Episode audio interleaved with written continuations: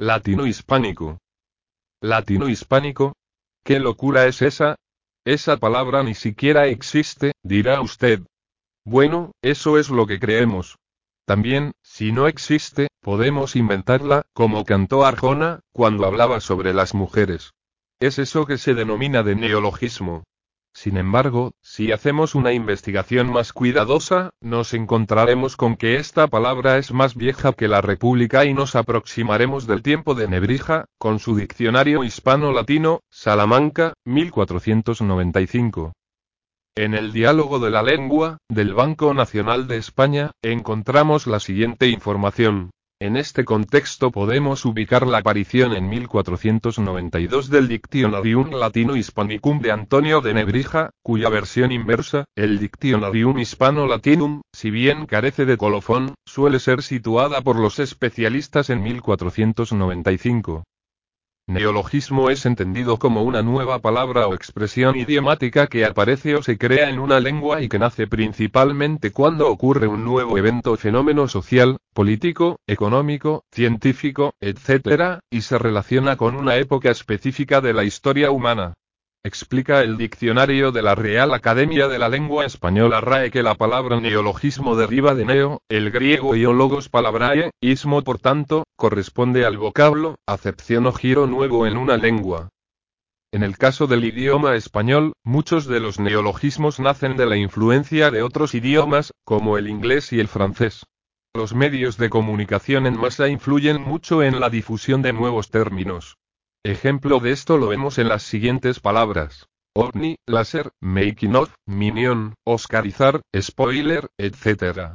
En el portal Hispanismo, de la Universidad de Murcia, España, encontramos el diccionario de neologismos del español actual, Neoma, disponible en hispanismo.cervantes.es nos deparamos allí con una variedad de nuevas palabras que están siendo analizadas y que, de una forma u otra, se incorporaron al lenguaje popular, pero, por razones obvias, en muchos casos, aún no están transcritos en ningún diccionario especializado, pero no se puede negar que pueden aparecer posteriormente y, ¿por qué no?, hasta ser eliminados de los registros.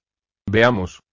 El Diccionario de Neologismos del Español Actual, Neoma, es un recurso electrónico, de acceso abierto y gratuito desde cualquier navegador en la web, en el que se recopilan 2.400 voces y se presentan 3.900 citas para mostrar el uso en contexto. Además de la búsqueda de neologismos, este recurso proporciona la posibilidad de conocer el procedimiento de formación o vía de ingreso en la lengua de la innovación léxica, entre otros aspectos, y puede filtrarse toda la información recogida en cada lema de modo selectivo, con lo cual la rentabilidad es alta. Junto a la ordenación alfabética, el diccionario presenta otras ordenaciones, de acuerdo a distintas informaciones que se ofrecen en la microestructura sobre las entradas que conforman el lemario. Así, se ordenan por el tipo de neologismo, la categoría gramatical, la marca temática. El diccionario recoge las nuevas voces del español usadas en la prensa de Murcia y Alicante, con la particularidad de que además de los usos neológicos del español peninsular, se presentan voces usadas en las provincias de Murcia y Alicante de forma diferencial con respecto a otras variedades del español. hispanismo.cervantes.es la estructura que se observa, al analizar una nueva palabra, considera el orden y disposición de la información, según los siguientes patrones. Lema. Variantes, si es que están disponibles en el diccionario. Categoría y subcategoría gramatical, seguida de la marca diatópica y barra o la marca temática, si aplicar, si no hay marca temática, se registra como sin marca. Definición. Tipo de neologismo. Información adicional, si es el caso. Registro en otros diccionarios, si aplicar. Contextos, con indicación de fuente y datación. También, como vemos en la página oficial de la Universidad de Murcia, donde hay más información sobre el diccionario de neologismos del español actual. Este diccionario forma parte del proyecto Actualización del Léxico del Español en la Prensa de Murcia y Alicante, Neoma, financiado por la Fundación Seneca, Agencia de Ciencia y Tecnología de la región de Murcia.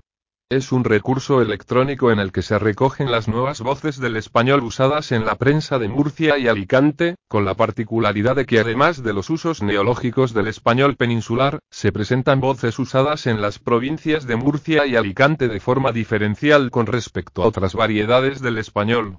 Un punto es. En el citado diccionario, vemos los siguientes componentes. Marca temática. Marca gramatical.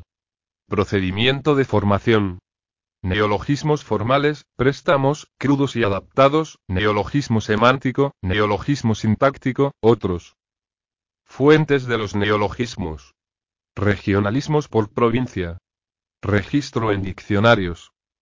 Seleccionando una de las materias, en este caso, biología, que está de moda en estos últimos tiempos, encontramos algunas nuevas palabras como antiproliferativo, bacterioestático, bioplástico y el ahora el mega famoso coronavirus. Un punto es barra neologismos.